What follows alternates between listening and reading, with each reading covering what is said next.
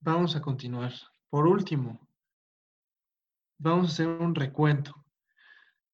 Hablamos de virtud heroica, virtud, continencia, incontinencia, vicio y bestialidad.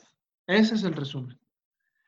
Pero dice Aristóteles, y le dedica una buena parte al libro, que para poder tener virtud se necesita algo muy, muy, muy importante, que es la amistad. La amistad es la última parte de esta charla y espero que les esté gustando mucho, que esté siendo de su agrado, que esté a la altura de lo que ustedes querían escuchar. Y vamos a continuar. La amistad es muy importante, no nada más para, porque Aristóteles lo dijo, es muy importante en la antigüedad. Es más, hasta hace un siglo era muy importante la amistad. Eh, em, no me gustaría decirlo porque hay mucha polémica sobre este tema, pero digamos rápidamente, no hay que juzgar con nuestras leyes de ahorita, sino con las leyes de este tiempo, 300 años antes de Cristo. O sea, hace 2300 años. Em, bueno, las mujeres eh, tenían la función de solo servir como si fueran cosas, servir para la trascendencia de los hombres, para tener a su primogénito y que éste continuara con su legado, con su árbol genealógico, con su ADN, con sus cosas, ¿no? Solo para eso servían las mujeres, no servían para otra cosa. Así, tal cual, las secas, así, para eso. Este, yo no tengo la culpa, yo no lo digo, es histórico. Incluso hasta hace un siglo era normal que fuera así. Pero bueno, eh, no me quiero meter en ese tema. Así es que tomando eso en cuenta, Aristóteles decía que la amistad solo se podía dar entre hombres, porque las mujeres solo tenían una función. Entonces, la amistad solo podía ser entre hombres. ¿Y cómo podía ser la amistad? ¿Cuál era el único tipo de amistad? No como el de ahorita, ¿no? Que hay este, amigos con derechos, amigos pues de, banca, de escuela, amigos de, fiesta, de, de, borrachera, amigos de mejores amigos, amigos que están en las buenas y en las malas, nada, no. Aristóteles decía algo muy importante, la amistad solo hay una, y la amistad solo puede ser de una manera, virtuosa. La amistad debe de ser virtuosa. ¿A qué nos referimos con esto? Recordemos que nadie nace siendo virtuoso o vicioso, o sus derivados, sino que más bien estamos en el punto medio entre la continencia y la incontinencia. Entonces, ¿Cómo voy a ser virtuoso haciendo actos virtuosos? ¿Cómo voy a ser vicioso haciendo actos viciosos? ¿Cómo puedo tener amigos si no soy virtuoso? Haciendo virtud, siendo virtuoso. Las mejores amistades, diríamos, son las que son virtuosas, las que están repletas de virtud. Digamos, el que es justo, eh, pues va a tener amigos verdaderos amigos que puedan confiar en Él, amigos que también son virtuosos, amigos que, que procuran la virtud antes del vicio, que amigos que no te llevan a la borrachera y hasta que estás borrachísimo, hasta que ya no te puedes mover, hasta que estás inconsciente, hasta que ya vomitaste, esos no son amigos. Es más, hoy en día lo podemos, lo podemos eh, configurar de otra manera. A lo mejor somos amigos incontinentes, amigos en el vicio, amigos que están buscando la virtud, que quieren mejorar, que quieren ser mejores y son amigos continentes. A lo mejor ya están medio virtuosos, tienen ahí una que otra virtud, pero ahí van la amistad, dice Aristóteles, solo sirve para ser feliz. Ese es el fin último de la amistad. de nada sirve ser virtuoso si no tengo con quién compartir mis virtudes. Esa es la clave de la felicidad según Aristóteles. Ahora, llevándolo a la violencia. Dice Aristóteles, no hay mejor cosa en la vida que ser virtuoso, tener una amistad virtuosa, porque esa durará eternamente. La amistad solo tiene que ser virtuosa, solo puede ser virtuosa. No puedes tener amigos si no son virtuosos. A lo mejor suena muy radical, pero si nos ponemos a pensar, es la mejor manera de tener amigos. Amigos que te ayuden si eres incontinente.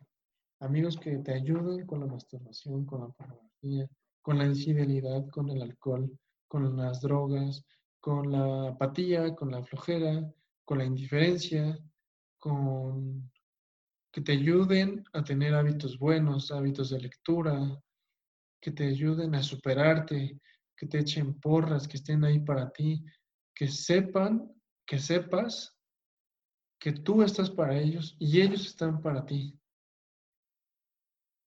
Hay muchos tipos de amistad, dice Aristóteles. Y por ejemplo, tomando a otro autor que se llama Tomás de Aquino, que lo toma, retoma a Aristóteles demasiado. Eh, Tomás de Aquino dice, el primer tipo de amistad que tenemos es nosotros con Dios, porque Él nos creó. Entonces, esa es la primera amistad que hay. Después de esa, esa es la primera. Después de esa, todas las demás. Entonces, em, el tipo de amistad que tú tienes con tu papá, tu papá, aparte de ser tu papá, es tu amigo. Tu papá, aparte, tu mamá, aparte de ser tu mamá, es tu amiga. En grados diferentes. Tu mamá te corrige, te regaña, te castiga, te prohíbe, todo por tu bien, porque le preocupas o les preocupas. Y hacen todo para que seas mejor. No te compran, no les pides de comer y te dan una, una víbora para que te mate. No les pides dinero para tus estudios y te dan un saco de piedras. Al contrario, te echan la mano, te ayudan, te aconsejan, te escuchan, se enojan contigo, te dicen de cosas, te hacen sentir mal. A lo mejor te sientes incomprendido, pero siempre van a estar ahí. el profesor que te enseñó la mejor cosa de tu vida, la mejor clase que has tomado en tu vida, y te acercas mucho a él porque te gustó tanto que le preguntas y vas a su oficina y hasta ya se echaron el café o el cigarro o lo que sea, y platican y platican y platican, y ya se hicieron amigos. No deja de ser superior a ti, no deja de ser tu profesor, pero hay una relación, ya hay un tipo de amistad una novia y ya piensan casarse, ya se, ya se conocen hasta el olor de la axila cuando sudan, todo, eh, ya hay un tipo de amistad, ya son amigos. Aparte de ser novios, hay un tipo de relación que los hace ser amigos, que los hace buscar la virtud, que los hace ser mejores. Entonces, ¿cómo se relaciona todo esto de la amistad? con lo que hablábamos al principio. Al principio yo les decía, la amistad es un alma que habita en dos cuerpos, un corazón que habita en dos almas. Esta frase la podemos transportar a cualquier relación que tengamos, cualquier relación buena, cualquier relación virtuosa. Yo tengo una novia con la que me pienso casar. ¿Ok? Entonces, pues nos tenemos que conocer, y conocer a nuestras familias, conocer nuestros gustos, nuestros disgustos. Si tenemos un tema de adicciones, pues lo tiene que saber. un tema de continencia, lo tiene que saber. Cosas de mi pasado importantes, las tiene que saber. Me tiene que conocer. Porque la amistad se afía de eso, de, la, de la confianza. Si no hay confianza, no hay una verdadera amistad. Si no, si no hay confianza, entonces hay interés. ¿Por qué no confío en ella? Porque me interesa algo más. Perdón. No confío en X persona, pero me acerco a él porque necesito algo que esa persona tiene. No le cuento a mi novia que me masturbo todas las noches o cada sábado o, cada que se me antoja, porque ¿qué va a pensar de mí? No se va a casar conmigo. Entonces hay un interés. Yo me quiero casar y tengo que ocultar cosas para que ella me acepte. Entonces ya no hay libertad, ya no hay veracidad, ya hay incontinencia, ya hay vicios, eh, etc. Entonces, para Aristóteles era muy importante la amistad. De hecho, él dice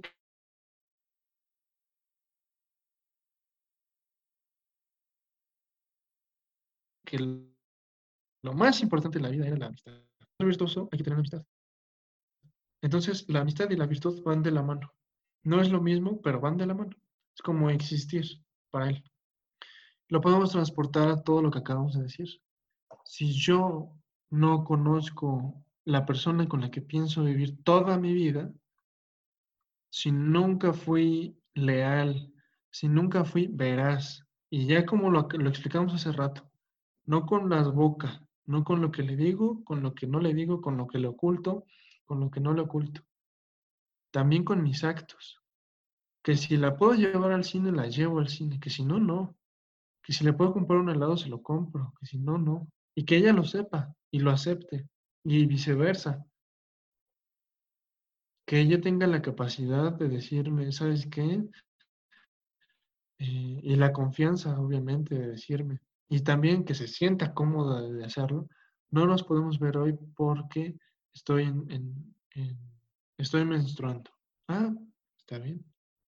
Si ella en vez de ser asertiva y me empieza a mentir y yo me doy cuenta, entonces empiezo a desconfiar de ella y no hay, no hay libertad en nuestro noviazgo porque hay, un sesgo ahí importante de no, no hay confianza. Producen muchas cosas. Y lamentablemente la gente se está comprometiendo así, sin conocer a su novio, sin conocer a su novia, sin conocer a sus amigos, sin saber qué clase de personas son con las que nos rodeamos. Entonces, ¿por qué es tan importante hablar de las virtudes? ¿Por qué les hablé de las virtudes? ¿Qué tiene que ver con la violencia? Porque yo les dije, en la medida en que soy mejor persona, puedo servir mejor. ¿Y por qué ese es el secreto de la felicidad? Por la amistad y por todo lo que acabo de decir de la amistad. Si yo soy virtuoso, si yo soy mejor persona, como les dije, no románticamente, filosóficamente, la mejor versión de mí. ¿Y cuál es esa versión? La que es virtuosa. La mejor versión de mí es la la que es virtuosa, porque la virtud va ordenada a la verdad. La justicia no va ordenada a, mis cosas personales, a mis deseos, a mis peticiones, a lo que yo quiero. La justicia va ordenada a lo que es y a lo que no es, no. Es decir, las virtudes están ordenadas a la verdad. Cuando mi actitud es virtuosa, es decir, que mi actitud está ordenada a la verdad, soy la mejor versión de mí mismo. La mejor versión de mí mismo es la que es virtuosa, no la, la del coaching ontológico que está de moda. La mejor versión de mí mismo es la que es virtuosa. Esa es la mejor versión de mí.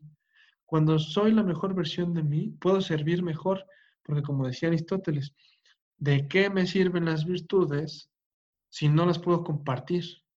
Al contrario, necesito con quién compartir mis virtudes. ¿Con quién? Con mis amigos. En la medida que soy virtuoso, en la, medida que estoy ordenado a la verdad, y mis amigos también, podemos servirnos mejor. Porque las virtudes están al servicio del otro, porque las virtudes no tienen sentido por sí solas. Por eso la amistad, por eso es tan importante. Por, eso la mejor versión de mí, la versión virtuosa, me ayuda a servir mejor al otro, a mi novia, a mi mamá, a mi papá, a mis hermanos, a mi vecino, a mis amigos de la escuela, a mis profesores, al que barre en la calle, al que viene por la basura, al, al presidente, al gobernador, a todo mundo, porque mi actitud va a estar ordenada en la verdad.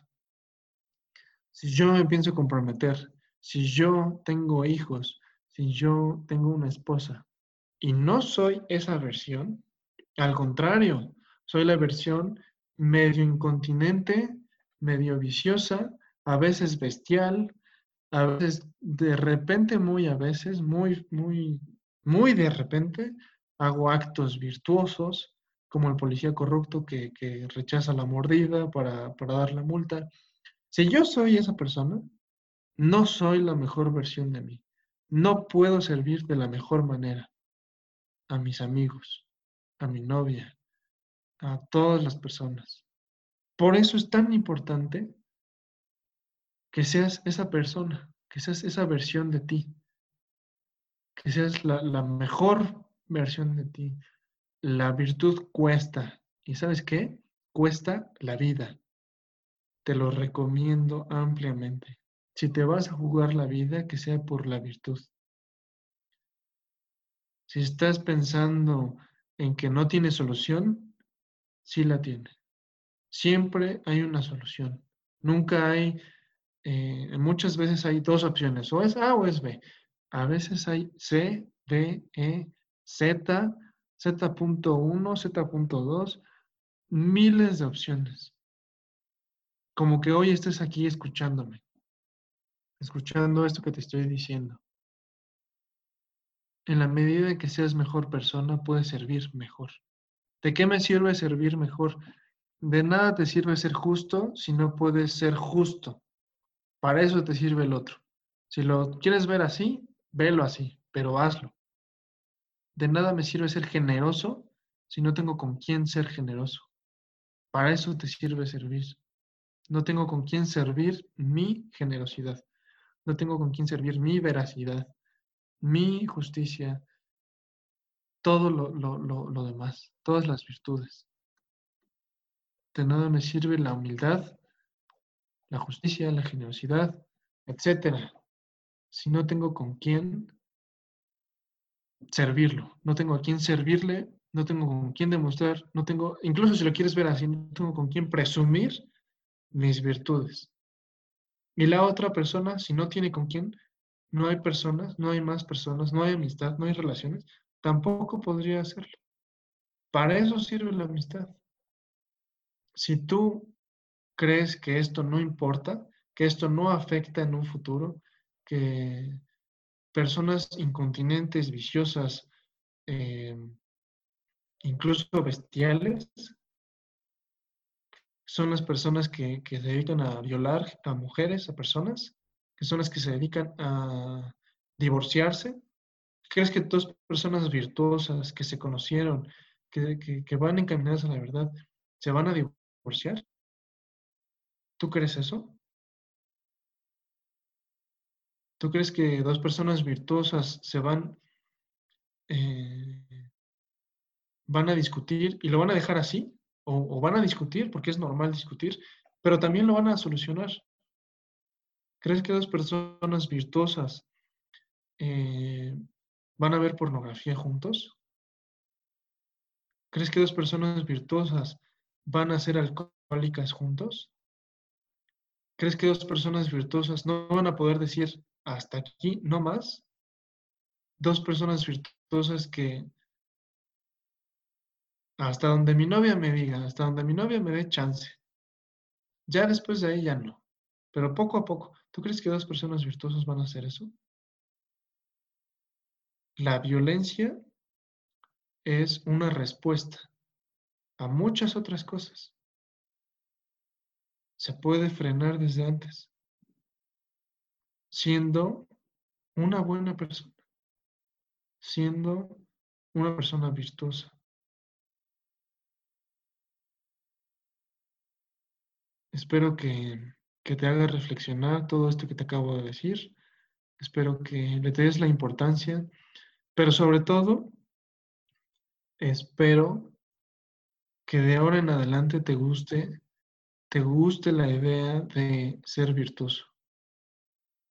Te guste la idea de jugarte tu vida en vez de desperdiciarla. Jugarte tu vida por la virtud. Buscar amigos virtuosos que te ayuden a ser virtuoso, si es que no lo eres. Ojalá ese es el fin de mi charla, que te den ganas de ser virtuoso, que dejes la incontinencia y empieces el camino de la continencia, el camino de la virtud, para que seas feliz.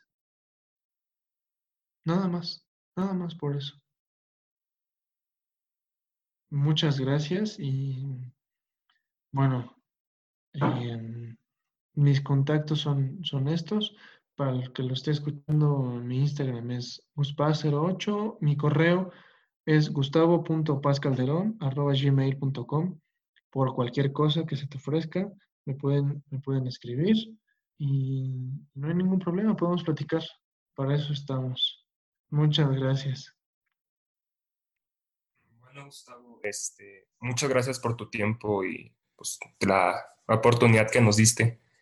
Eh, yo creo que vamos a dar por terminada tu plática, a menos que alguno de mis compañeros tenga alguna pregunta acerca de tu exposición. Sí, claro. Bueno, yo tengo una pregunta. Este, mm, hablando sobre la amistad y el amor, por ejemplo, se dice mucho que amor es cuando son novios. Ya después de un tiempo el amor se convierte en amistad. Entonces ahí cuando, no sé si, pues si tenga algo que decir, porque, pues como dijo Aristóteles, que la amistad es lo más importante y efectivamente es lo que te acompaña toda la vida, ¿no?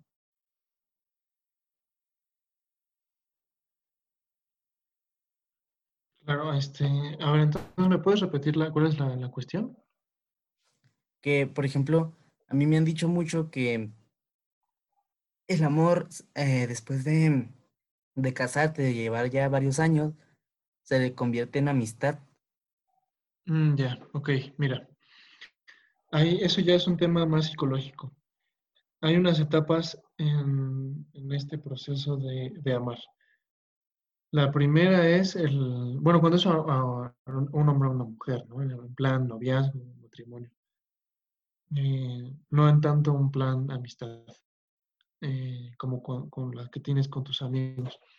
Eso es más psicológico y lleva un proceso. Por ejemplo, eh, hay una parte que se llama enamoramiento. No puedes vivir enamorado toda tu vida. De hecho, no es saludable, no es posible, no físicamente, fisiológicamente, psicológicamente es imposible que vivas enamorado. Esa es la primera. Pues ves a la niña, la niña es bonita, te enamoras. Es tu novia, se casan, pasa un tiempo. Dicen que lo normal es que pasen tres años, más o menos. No pasa nada si son dos, tres años más, un poco menos. No, no pasa nada, es la media. También depende de cada quien. Estamos hablando de personas, no de números.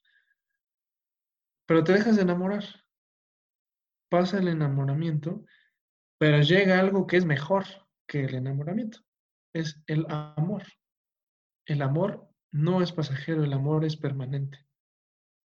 Para que haya amor hay una serie de condiciones que, que, hablan muchos expertos que tiene que ser libre, total, fiel y fecundo.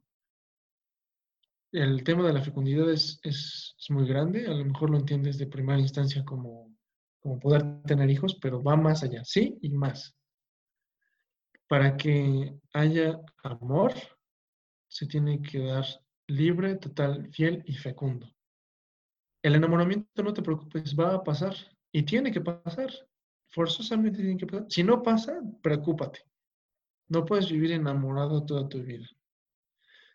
Eh, es normal, es un proceso psicológico que tiene la persona y que va a pasar. Lo padre de aquí es que vas a empezar a amar. A lo mejor tú ves a tu novia ahorita después de cuatro años y a lo mejor ya no te pones a pensar cuando empezaron a ser novios, cuando antes de que fueran novios, y decías, no inventes, es que la veía y se me paraba el corazón y me ponía nervioso y, no me atrevía a hablarle.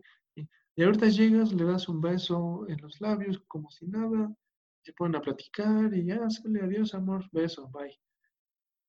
Es normal. Lo padre, te digo, es cuando viene, dejas el enamoramiento y llega el amor. El amor significa que, cuando, obviamente cuando está bien ordenado, ¿no? Como te digo, tiene que ser libre, fiel, total y fecundo. Cuando es así, cuando se dan las condiciones necesarias para que dure siempre ese amor,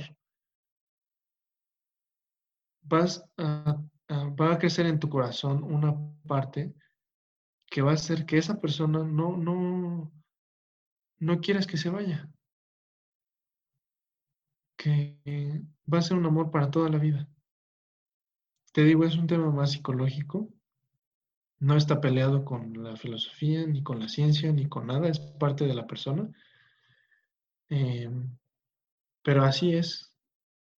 Es un proceso normal que vamos a pasar todos, que hemos pasado algunos en el que dejas de estar enamorado para empezar a amar. Y eso es, eso es mejor que estar enamorado.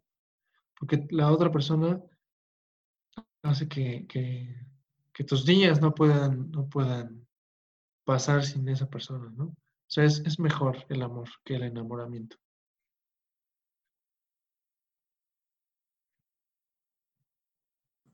Ok, ok. Muchas gracias. Este, si no hay alguna otra pregunta.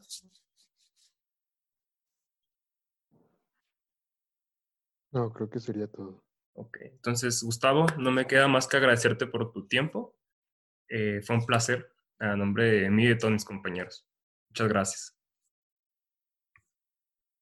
No, pues muchas gracias a ustedes por, por la invitación. Ojalá, les digo, haya servido de, de reflexión, de examinar mi vida, de cómo voy, de cómo estoy y, y el valor de la virtud, de lo que significa, de lo que puede alcanzar y ojalá, ojalá la busquen, no se haya quedado en, en la plática. Ojalá busquen la virtud y espero que sean muy virtuosos todos ustedes.